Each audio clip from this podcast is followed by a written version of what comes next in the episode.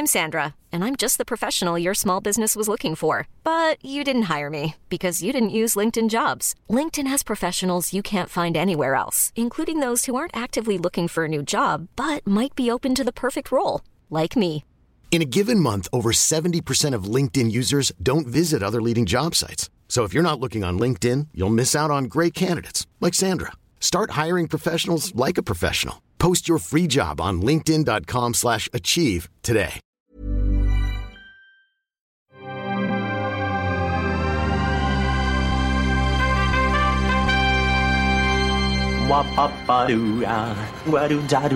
Steven, arrête s'il te plaît, j'ai jamais pu encadrer Michel Legrand. Salut c'est nos ciné, votre rendez-vous avec le cinéma qui se retrouve un peu partagé, un peu embêté, pris entre deux feux, entre l'amour profond et solide qu'il porte à James Cameron et la méfiance farouche pour rester poli que lui inspire Robert Rodriguez.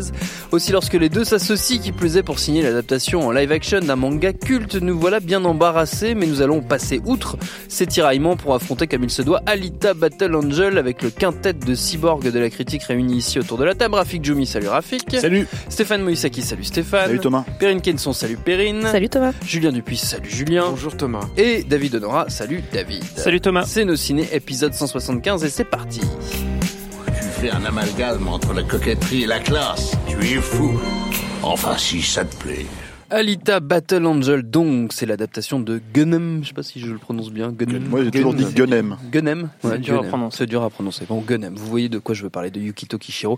Et ça nous raconte les exploits d'Alita, donc cyborg adolescente, bazardée dans un 26e siècle post-apocalyptique où la guerre fait rage et où son destin et son passé extraordinaire lui seront peu à peu révélés. I remember the war. The ground shook.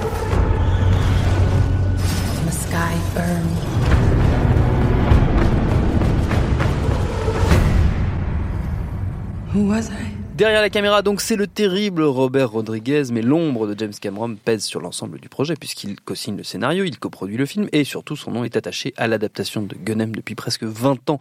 Maintenant, au casting dans le rôle titre, on trouve Rosa Salazar, qu'on avait aperçu notamment dans la série des Labyrinthes, avec à ses côtés Christophe Valls. Jennifer Connelly ou encore Mahershala Ali. Votre avis sur Alita Battle Angel, les amis Julien Dupuis, bonjour.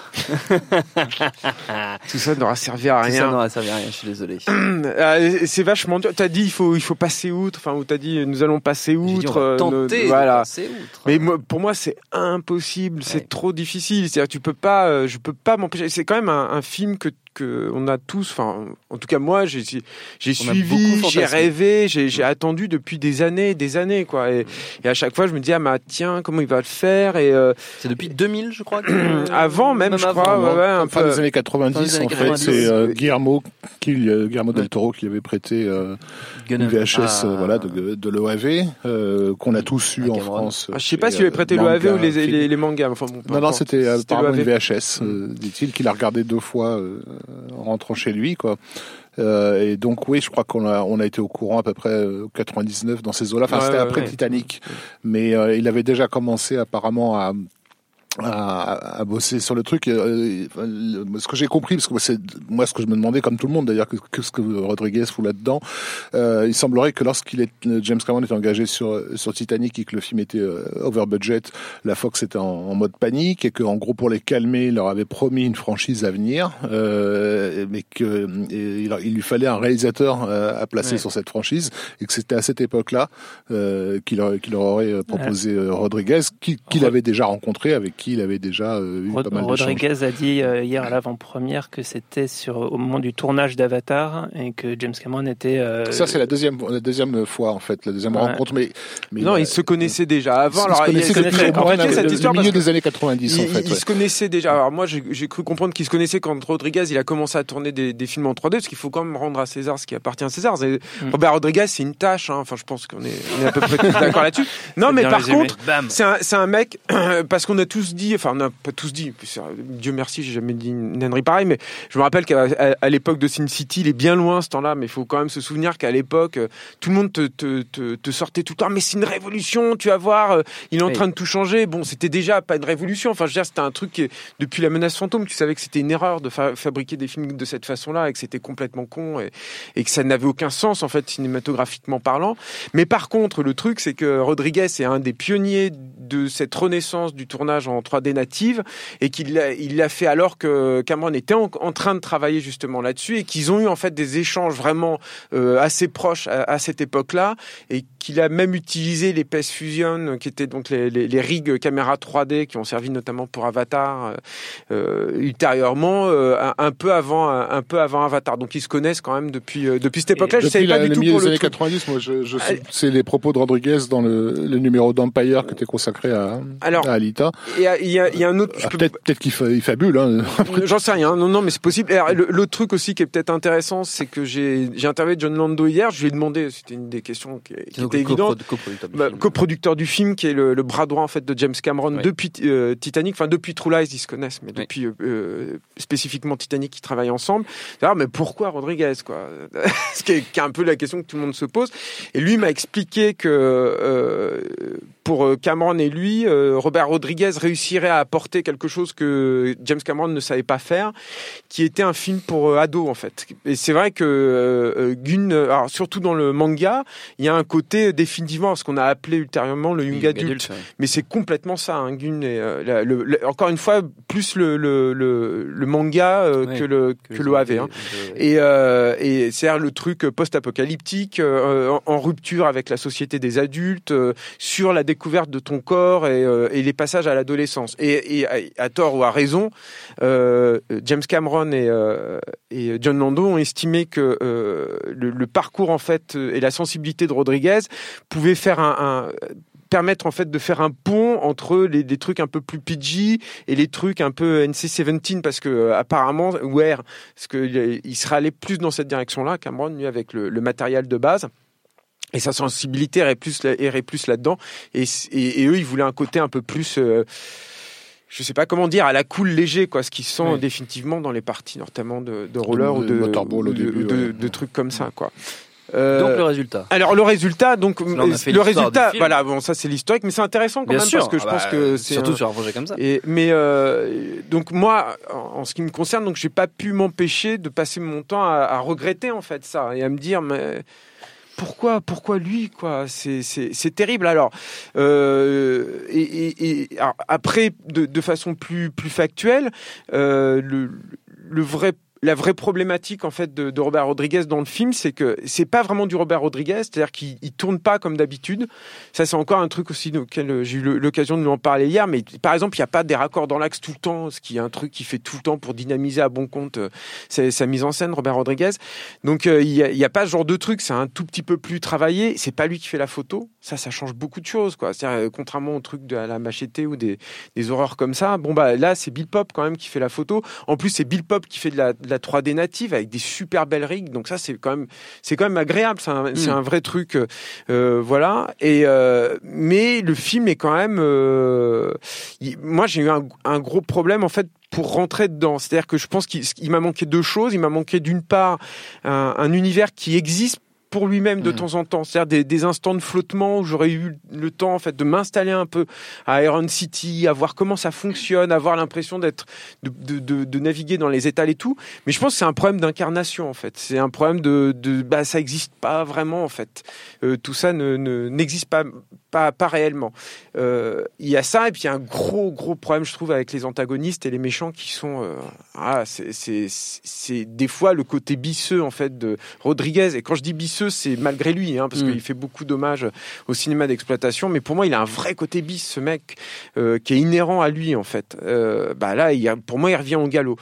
Ceci étant dit il y a donc la satisfaction technique dont je parlais tout à l'heure il y a quand même des, des trucs de design moi, que j'ai adoré, c'est-à-dire que tu pars quand même d'un manga qui a un design de, de dément. Là, c'est toute l'équipe d'Avatar qui a, qui a designé le film et ça, ça sent, enfin, t'as des trucs super avec les, les robots, etc. Mais moi, le truc en fait qui m'a fait tenir sur le film et qui est pour moi un motif de satisfaction en soi, c'est elle. Mm. Et elle, euh, elle, elle aurait pu être tellement plus belle chez, Cameron, c'est une évidence, mais il n'empêche que elle est là et il y a une y a une quand même une, concordance de choses où tu sens que euh, bah, John Lando et, Cameron ils faisaient gaffe à ça quoi. C'est-à-dire qu'il y a l'écriture, il y a, le- manga de base et le personnage, et ce que ce personnage trimballe en elle-même? Il y a l'écriture qui, sur le personnage, moi je trouve très très belle. Quoi. Il y a des scènes, des idées de scènes incroyables, même si elles sont desservies par la mise en scène. Il y a des idées de séquences absolument magnifiques. Il y a Rosa Salazar qui est incroyable et c'est peut-être j'aurais peut-être dû terminer par ça parce que je pense que c'est l'élément euh, euh, primordial. C'est pour moi c'est euh, au niveau casting de, de, de comédiens euh, pour ce type de personnage on va dire avec cette technologie là c'est du niveau d'Andy Serkis avec César ou de de, de Zoé Saldana pour pour Neytiri quoi. C'est c'est la c'est la même chose je la trouve absolument fabuleux et puis il y a quand même le travail aussi d'Ueta euh, qui est euh, je pense que ça ça va peut-être sembler un peu moins euh, euh, évident en fait que par exemple les singes euh, ou même peut-être que les que les avatars mais mais techniquement c'est une prouesse monumentale quoi. Et, et je pense que c'était une des raisons en fait pour les qui intéressait en fait Cameron. C'est-à-dire qu'au-delà de la figure de, femme au-delà de les traiter de la puberté au-delà de de d'avoir cette espèce de de parabole très très courante en fait dans la SF un peu à la je sais pas, euh, Elysium l'avait repris aussi euh, avec les, les nantis euh, inaccessibles euh, et, et, et, la plèbe qui était en bas, au- au-delà de faire le truc post-apocalyptique sur les dangers de la guerre, mais aussi les bénéfices de la guerre, puisque le corps qui va la révéler est un, un corps de guerrière. Euh, au- au- au-delà de tout ça, euh, je, je pense qu'il avait cette ambition qui est là et a perduré en fait dans cette version Rodriguez, qui était de nous faire sentir en fait de l'empathie et, et plus d'empathie que pour les personnages d'ailleurs de chair en os, pour un, un personnage entièrement entièrement numérique en fait, euh, et qui a un, qui a un très beau projet, et qui pour moi reste en fait quand même dans le film malgré tout quoi. Et rien que pour ça, ça- je, je trouve que ça vaut le coup. Perrine?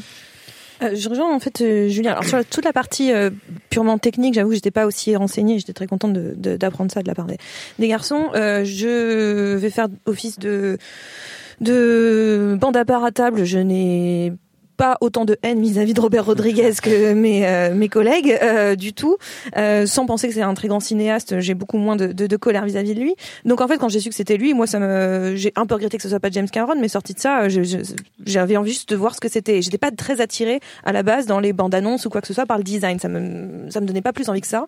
Et en fait, dans le film justement, j'ai apprécié être totalement contredite euh, par ça. Je trouve que justement, et c'est là où je rejoins totalement Julien, ce qui moi m'a m'a fait, euh, m'a attiré pendant tout le film, c'est Alita, c'est ce personnage. C'est un personnage vraiment bien écrit. C'est un personnage qui est complexe, qui, qui a vraiment, il y a, une complexité dans ses sentiments, dans ce qu'elle peut, elle évolue vraiment. C'est un personnage qui va vraiment euh, tout au long du film, elle elle part pas déjà forte. Il y a, vraiment une intelligence sur ce personnage au-delà de l'idée de c'est une femme, blablabla. On est vraiment au-delà de tout ça. Il y a quelque chose de très très euh, brillant. Et encore une fois, Rosa Salazar, je ne fais qu'appuyer ce que dit Julien. C'est absolument, elle est vraiment, vraiment fabuleuse. Et c'est c'est à la fois la grande force et presque la, la, la- d'une part un petit peu la faiblesse aussi du film, c'est-à-dire qu'à côté presque tout le monde fait pas le figure. Et en fait, je pense que l'un des problèmes d'Alita, c'est que euh, il a beaucoup beaucoup de choses à raconter en deux heures, beaucoup beaucoup de trucs. Donc c'est-à-dire il doit nous mettre dans un univers, nous expliquer cet univers, nous expliquer les relations entre les personnages, euh, comment on en est arrivé là. Enfin, il y a beaucoup de choses à nous expliquer, ce qui fait que beaucoup de lignes, beaucoup d'arcs narratifs passent un peu à la trappe, euh, sont juste évoqués par des petites touches, ce qui fait qu'on n'a pas le temps de, de, de, de s'y accrocher. Je pense notamment à la relation entre Alita et son père de substitution joué par Christophe Waltz, euh, la relation entre Christophe Waltz et son ex-femme jouée par Jennifer Connelly. Tous ces, ces arcs-là, ces mini-arcs-là, bah, ont du mal à prendre totalement puisque il y a une il y a un tel intérêt donné à Alita et c'est normal que euh, au fond on s'en fout un peu du reste donc il aurait peut-être fallu faire un choix peut-être éliminer certaines choses pour en tout cas euh, aller un petit peu euh, être un peu plus fluide un petit peu moins euh, bordélique et, euh, et moi justement cet univers là ce monde Iron Iron City Iron City, oui. bah moi il m'a plutôt plu. Je suis d'accord, j'aurais aimé y passer un petit peu plus de temps, être un tout petit peu plus dedans, mais il y a un côté mélange de de, de, de de slums et de de, Nouvelle-Orléans, avec parfois des plans de la nuit. On, on on pense à Blade Runner très légèrement pour certaines lumières, etc. Sans que ça soit ça, ressemble du tout, mais il y a des plans avec de la pluie, etc. On pense un peu à ça. Mais je trouve que en fait ce qui m'a particulièrement euh, attiré dans le film, c'est euh, une espèce de violence inhérente euh, au- avec les personnages. C'est-à-dire qu'on a des personnages qui sont mi, donc il y a des personnages qui sont tout humains, mais il y a des personnages, beaucoup de personnages qui sont mi-humains, mi, euh, mi-machine, voire euh, majoritairement machine et très peu humain. Et ça, j'aime beaucoup ce que ça provoque. J'ai un malaise qui se provoque pendant tout le film. Il y a beaucoup de, de, de figures qui sont empruntées à l'horreur, où on voit des, des cadavres marcher comme ça, avec des bouts de cadavres avancés, etc. On a l'impression de voir des, des zombies. Il y a, il y a quelque chose où euh, il y avait un profond malaise chez moi sur la manière dont on traitait le corps, euh, de dire cette vie qu'on peut reconstruire, qu'on peut réaménager en permanence, à laquelle on peut rebrancher n'importe quoi parce que la technologie le permet on, la maltraite en permanence, elle n'a plus aucune importance, on a l'impression que chaque personnage qui est fait de briques et de broc est en espèce de PTSD permanent.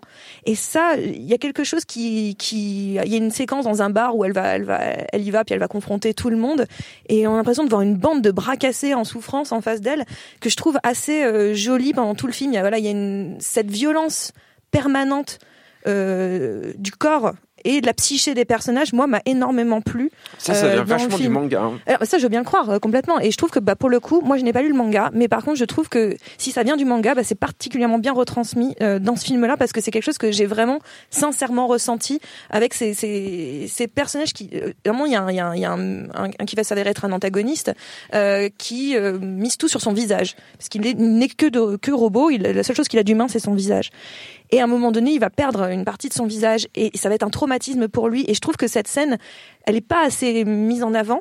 Malheureusement, la mise en scène ne l'aide pas des masses, mais il y a quelque chose de sublime dedans, de se dire c'était la seule chose qui le rattachait à une forme d'humanité. Et je trouve ça très beau, tous ces personnages qui se rattachent en permanence à l'idée d'une forme d'humanité, une humanité nouvelle, où on peut se, bricoler en permanence, se recréer, et en même temps, mourir n'est pas une option, mais ça risque d'arriver. Et je trouve que c'est, euh, il y a quelque chose comme ça que le film transmet et qui n'arrive jamais à totalement euh, porter au nu parce qu'encore une fois il veut raconter beaucoup trop de choses d'un seul coup. Et puis je terminerai juste sur cette figure permanente euh, qu'on voit de, de, de, l'étage supérieur là Zalem la ville au-dessus où on a ce méchant ce Nova euh, qui, qui apparaît qui est une sorte de ressuscité de James Cameron j'ai découvert à la fin que c'était Edward Norton, mais pendant très longtemps, j'ai cru que c'était James Cameron, et euh, qui, qui était là. Ouais, mais c'est assez impressionnant. Et c'est assez impressionnant. Et en fait, je trouvais ça plutôt intéressant, finalement, euh, de l'idée que c'est James Cameron qui surveille d'en haut, qui regarde tout et qui regarde tout à travers les yeux des autres, qui a cette, euh, cette possibilité d'être euh, dans, dans la tête des autres, qui littéralement est dans le projet, euh, ce qu'il est dans le projet. Donc je trouve qu'il y a, il y a quelque chose d'assez fascinant euh, là-dessus, qui fonctionne plutôt bien. Après, le film, moi, je trouve, est assez Vaut mieux le bancal. prendre à la blague quand même. Parce Oui, que, bah, faut le prendre à la blague, mais- ce que ça veut dire. Ah bah oui, sinon c'était un peu flippé. Mais, mais en même temps, il est Surtout que c'est pas ça, le il- film, à la fin. Il est là tout le temps. Mais moi, il y a quelque chose qui je trouve assez fascinant. Après, voilà, je trouve qu'il y a des, des vrais côtés bancals, mais ça ne reste absolument pas, euh, pas, euh, pas du tout honteux ni désagréable à regarder. David. Euh, oui, alors moi je suis euh, un peu comme Perrine, j'a- j'avais pas lu le manga et euh, j'avais des attentes très réduites du fait que le nom de Robert Rodriguez, pour, alors à l'inverse de Perrine, mais moi me, me fait fuir. Je, je, il y a, y a un film dont on a parlé dans nos ciné euh, il, y a, y a quelques temps qui est un, qui est un projet qu'on peut un peu comparer, c'est Mortal Engines où, Oui. euh, où, où on avait déjà regretté le fait que ça soit pas le, le, le cinéaste à l'origine du projet qui, euh, qui, euh, qui fait la- l'accomplissement à la fin. Euh, là, en comparant les deux, je trouve que c'est quand même une, une, une réussite en comparaison, euh, notamment parce qu'il y a des idées euh, qui sont dans, qui, dev- qui devaient être dans le script et qui euh, sont aussi issues du, du manga, qui ont une telle puissance que Ultra storyboardé euh, au fil des ans aussi. voilà, et que, que en fait carrément même des animatiques, je pense, hein, qui viennent de lui. même entre guillemets mal rendu, euh, c'est euh, c'est quand même extrêmement puissant. Il y a, il y a une scène, euh, je sais pas si on peut en, en- en parler, mais qui se joue autour du cœur de l'héroïne, qui euh, Enfin, à mon avis, sur le papier, c'est extraordinaire. Dans le film, c'est Ah, mais- raté dans la dans la manière dont c'est ré- réalisé, mais l'idée est tellement forte que que j'ai quand même été touché.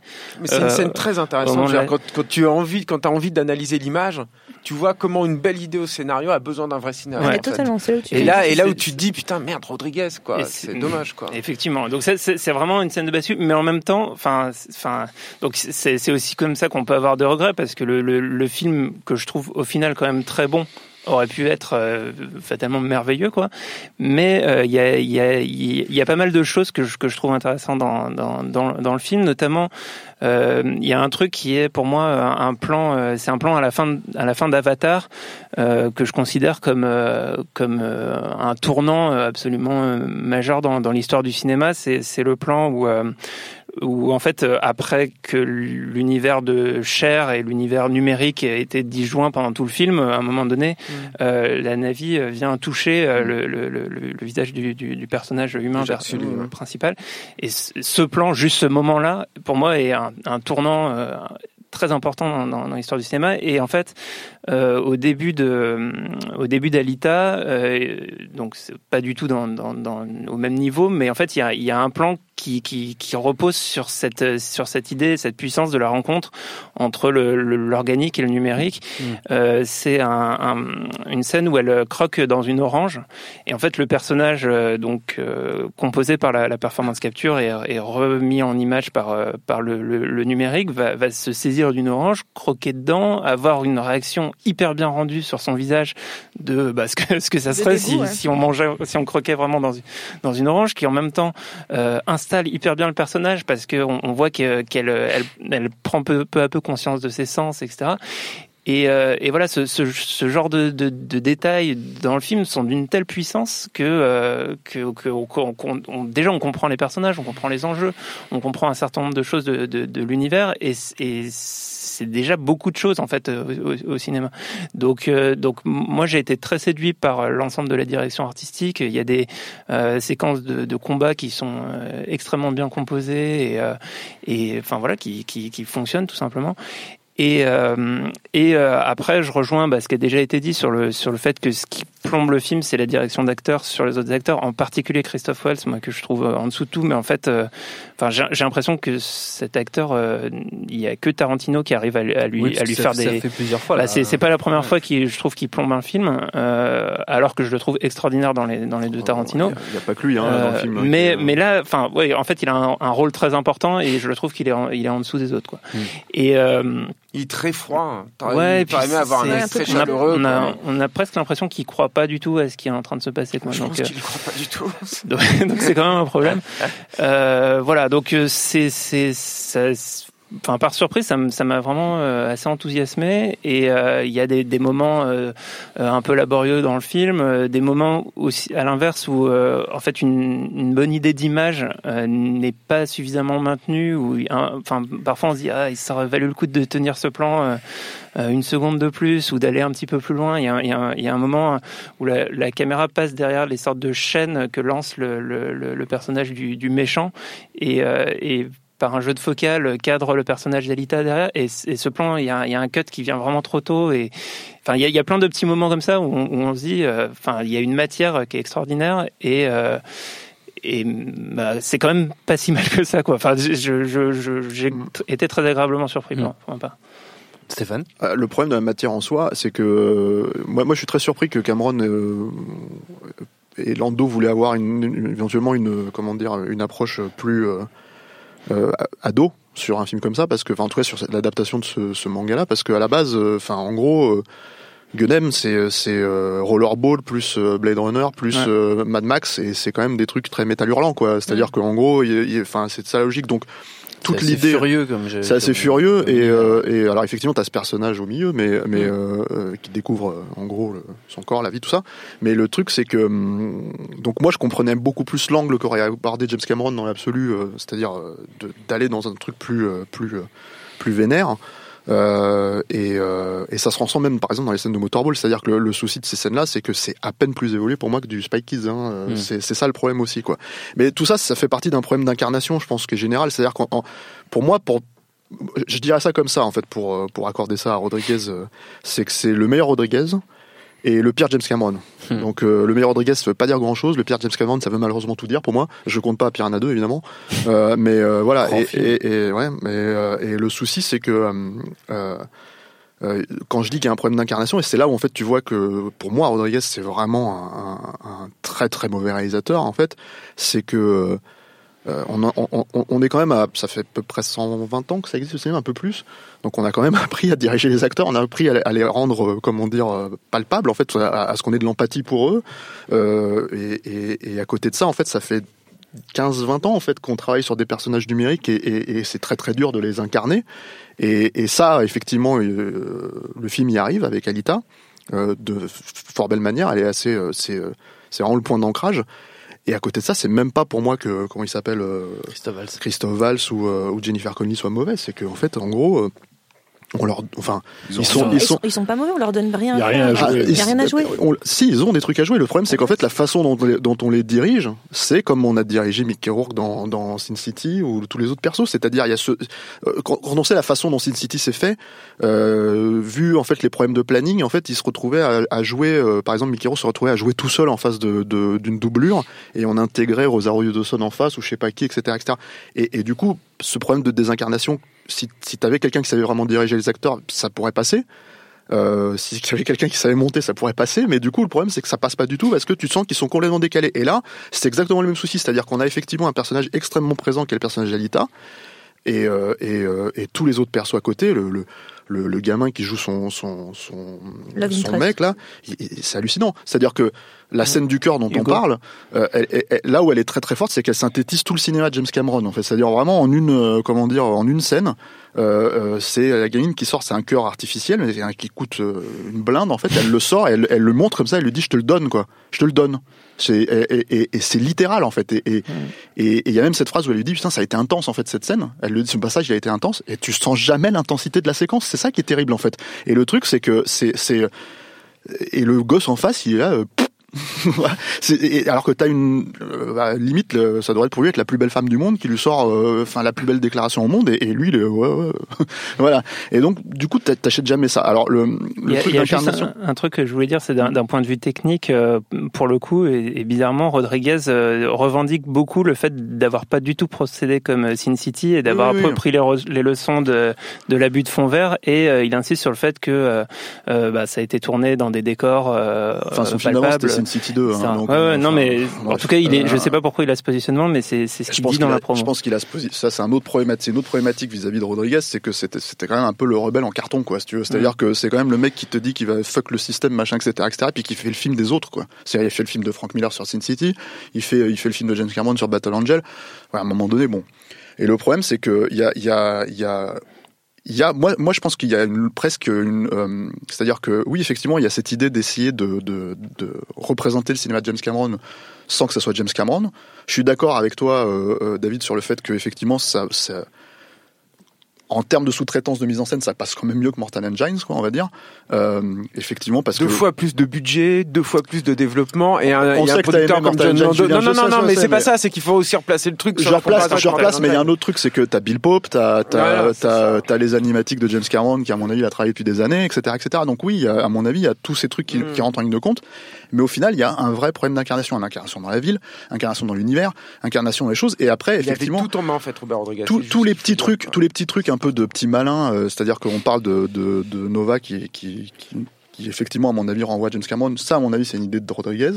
Euh, le gamin, en fait, qui joue le Love Interest, bah, c'est Rodriguez, hein, en gros. Il apparaît comme ça, avec le bandana et tout, euh, littéralement. Et donc, si tu vas un peu plus loin que ça, et ben, en fait, tu vois, c'est Nova qui en veut à Rodriguez, etc., etc. Sauf que malheureusement, dans les faits, moi, j'aurais bien aimé, en fait, que Cameron ait vraiment la main mise sur le projet global, quoi. C'est-à-dire que ça, ressemble encore un peu trop à du Rodriguez pour, comment dire, me convaincre. Mais passer la surprise de euh, effectivement c'est pas Machete quoi c'est pas euh, comment dire euh, c'est pas Sin City ou et c'est pas ce genre de choses mais euh, ouais c'est enfin quand tu connais la BD, quand tu sais en fait ce que représente quand même l'animation japonaise pour euh, James Cameron, quand tu sais euh, toute cette culture là, bah voilà, c'est c'est c'est c'est vraiment dommage de te dire que que il n'est pas réussi à caser ça pendant deux ans dans son planning pour le faire quoi. Mais euh, mais ça reste effectivement le meilleur Rodriguez. Ça veut dire, je sais pas ce que ça veut dire, mais voilà. Trafic. Oui, bah moi je, je, je parle pour tous ceux qui, comme nous, autour de cette table, ont, ont pu découvrir euh, l'OAV, euh, euh, puisqu'on a découvert l'OAV avant de découvrir le manga en, en France. Mon souvenir, le manga n'était pas encore disponible en français. Euh, moi, je me souviens qu'à l'époque, euh, le destin du personnage de Hugo, euh, qui devient Hugo dans, dans le film, euh, m'avait carrément fait pleurer. J'avais, vraiment chialé sur sur sa séquence et, et bah, voilà, c'est un peu à cette image-là que j'attendais le projet pendant, pendant une vingtaine d'années. Euh, C'était la promesse d'une euh, d'une émotion réelle. Je reprends les propos de Perrine sur euh, ce qu'elle a ressenti de des comment dire de la chair sacrifiée dans, dans, dans cet univers c'est effectivement quelque chose qui est au cœur du, du, du projet hein. enfin c'est un, c'est un monde qui nous présente des une humanité complètement euh, blessée euh, dont on a détruit absolument tous les espoirs quoi. Et, et à chaque fois dans, dans, dans cette histoire on a l'impression qu'un personnage va enfin obtenir quelque chose quelque et chose, toujours et tout ça- toujours on- voilà tout on- est on- cassé en permanence. voilà euh, c'était c'est effectivement le, le, le cœur du projet donc on- l'implication émotionnelle elle est vraiment euh, euh, ce qui aurait dû faire exister ce, ce, ce projet là quelqu'un comme comme euh, comme Rodriguez euh, m'a toujours donné l'impression d'un type qui ne croit en rien en fait. Il croit pas en ces univers. Ce sont des univers qui l'amusent. Euh, il trouve probablement que les couleurs sont sont très jolies, mais euh, à aucun moment il a envie qu'Iron City soit une vraie ville qui a vraiment existé avec des vrais gens. Moi, euh, j'ai rarement vu des figurants aussi nuls euh, que, que, que, que- on a l'impression qu'ils ont été chercher la- les, les mecs à la plage euh, sur la plage de Miami, qui leur ont foutu deux trois chapeaux rigolos sur la tête et de les, faire se balader dans le décor. C'est d'un c'est d'un artifice mais vraiment euh, dingue quoi. Euh, quand quand quant au concept de tirer ça vers le, le young adulte, euh, moi j'avais plutôt l'impression de me taper une production Nickelodeon euh, dans, dans, dans le côté ripolliné à mort, euh, parce que les, les, la, découverte de, de son corps, de l'adolescence, de ses, de ses hormones, etc., c'est vrai, c'est, ça aurait pu donner justement quelque chose d'un peu plus organique.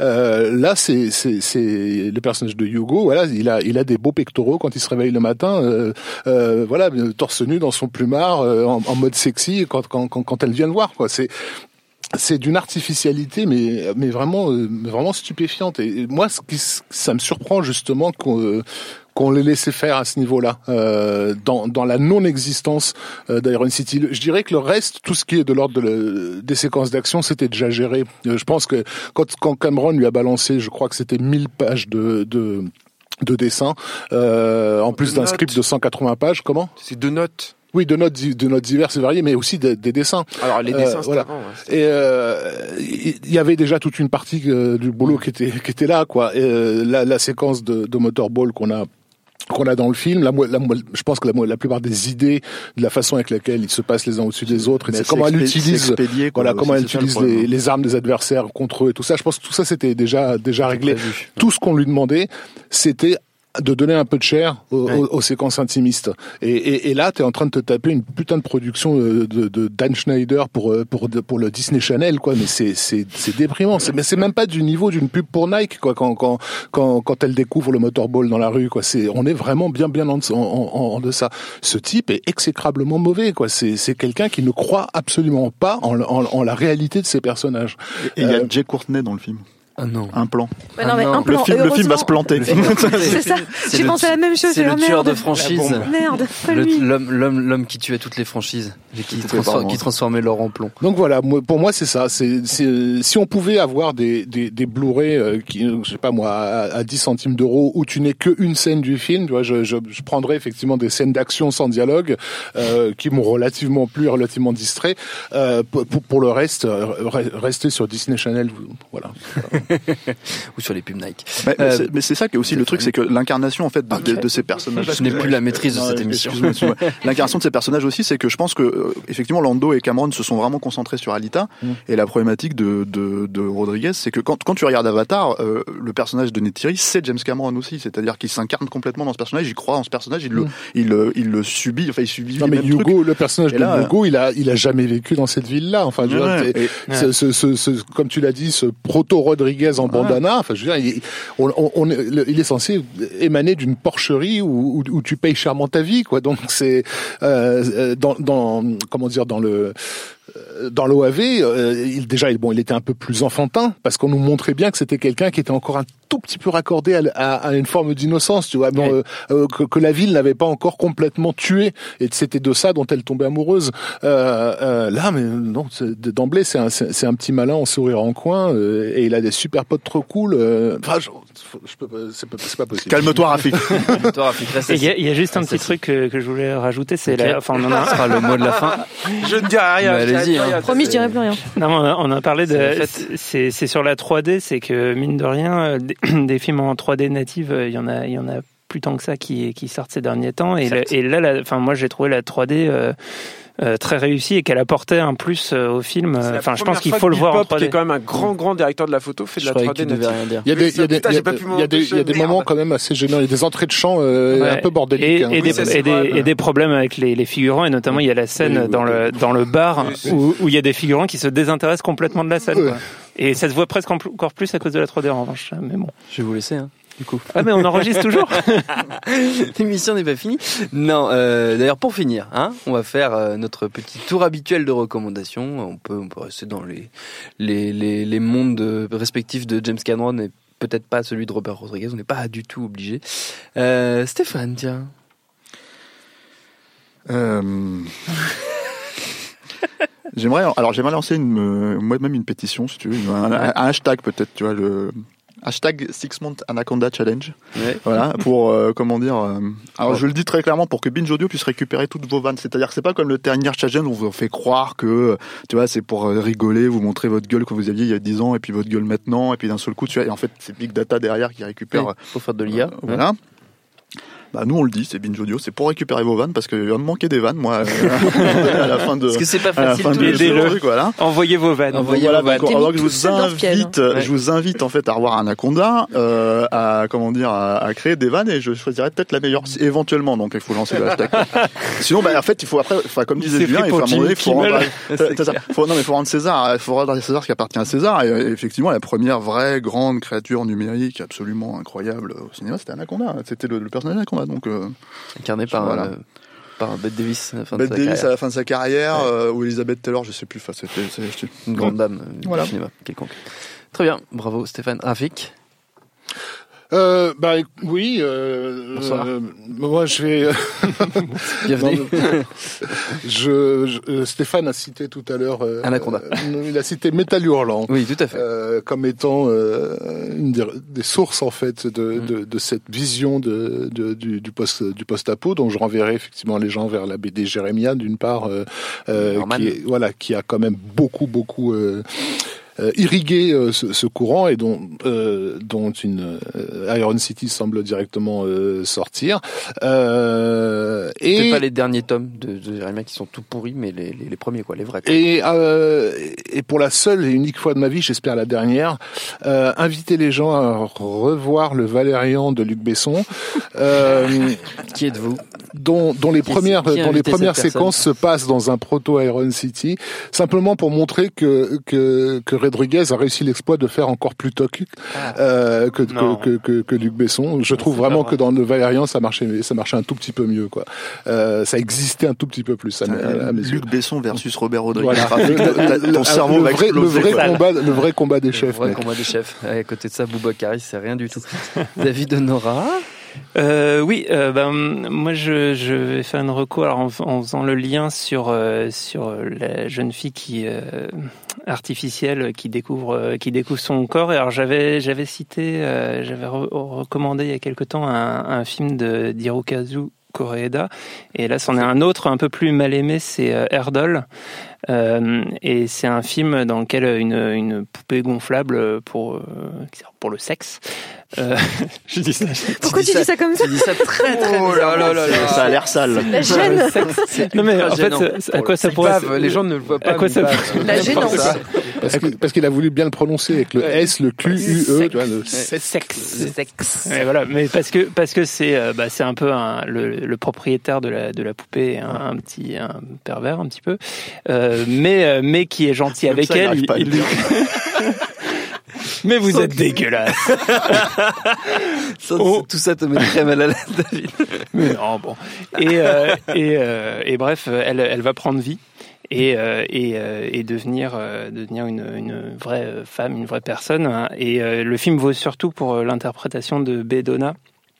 Euh, qui, est, euh, qui est extraordinaire, je trouve, dans, dans ce rôle. Le, le, le film. toujours extraordinaire, Et- ouais, mais alors celui-là, euh, celui-là, elle est vraiment, vraiment. Enfin, elle est forte. et donc, et, et le, le- voilà, le, film raconte une histoire assez tragique au final, mais mais qui est intéressant aussi sur justement ce, ce passage. Enfin voilà, c'est une, une déclinaison de plus du mythe de, de Pinocchio qui qui vaut le coup d'être vu. Voilà. Ok, Julien. Alors j'en ai deux parce que du coup j'ai envie de rebondir sur Metal Hurlant. Je vais Oh, juste euh, non mais du coup conseiller Exterminator 17 Oui. dessiné par Sûr. Bilal, euh, scénarisé Ouais. par Jean-Pierre Dionnet, puisqu'on ouais. parle de, de Metal Hurlant, Qui a été réédité post-apo. euh, il y a deux ans. Ouais, et, euh, et euh, de- d'intelligence artificielle. Et moi, j'aime beaucoup. C'était avant que Bilal se, se prenne trop la tête et euh, se, se croit pour un grand euh, artiste euh, contemporain, euh, poète poète. Et, Et- Dionnet qui d'ailleurs a voulu avoir les droits à un moment de, du, du manga. De Gunham.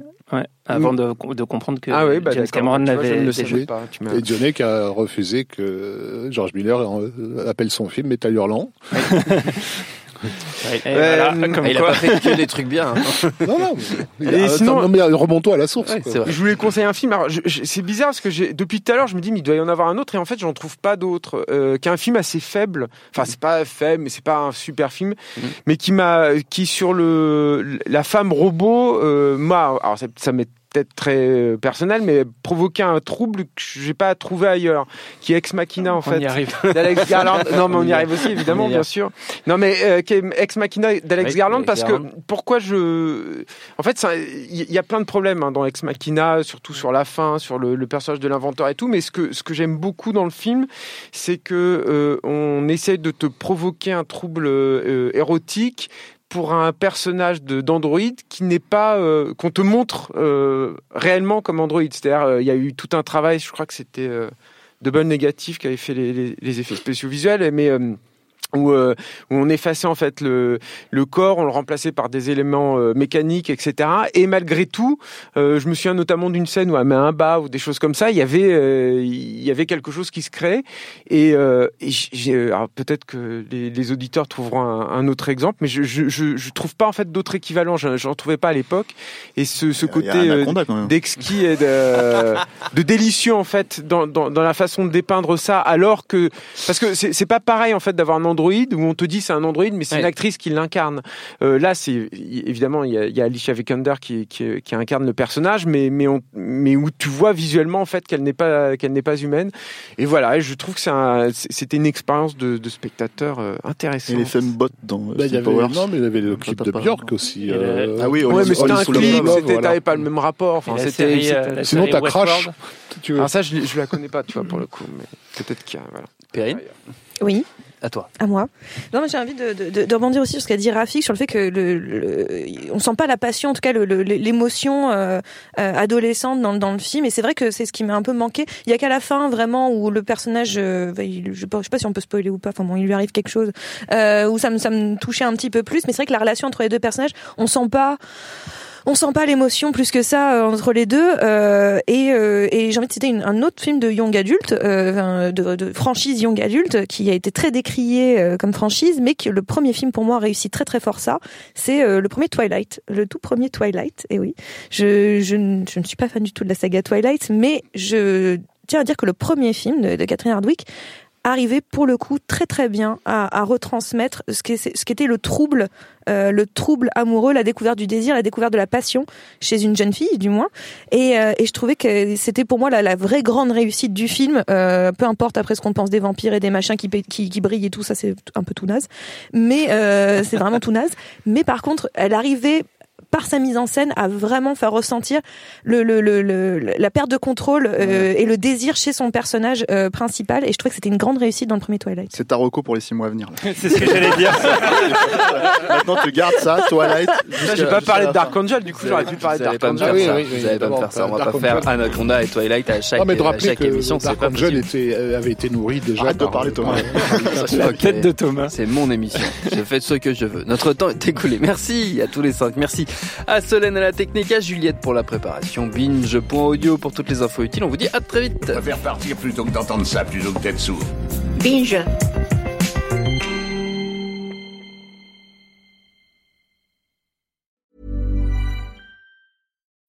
When you need mealtime inspiration, it's worth shopping Kroger, where you'll find over 30,000 mouthwatering choices that excite your inner foodie. And no matter what tasty choice you make, you'll enjoy our everyday low prices, plus extra ways to save, like digital coupons worth over $600 each week. You can also save up to $1 off per gallon at the pump with fuel points. More savings and more inspiring flavors make shopping Kroger worth it every time. Kroger, fresh for everyone. Fuel restrictions apply.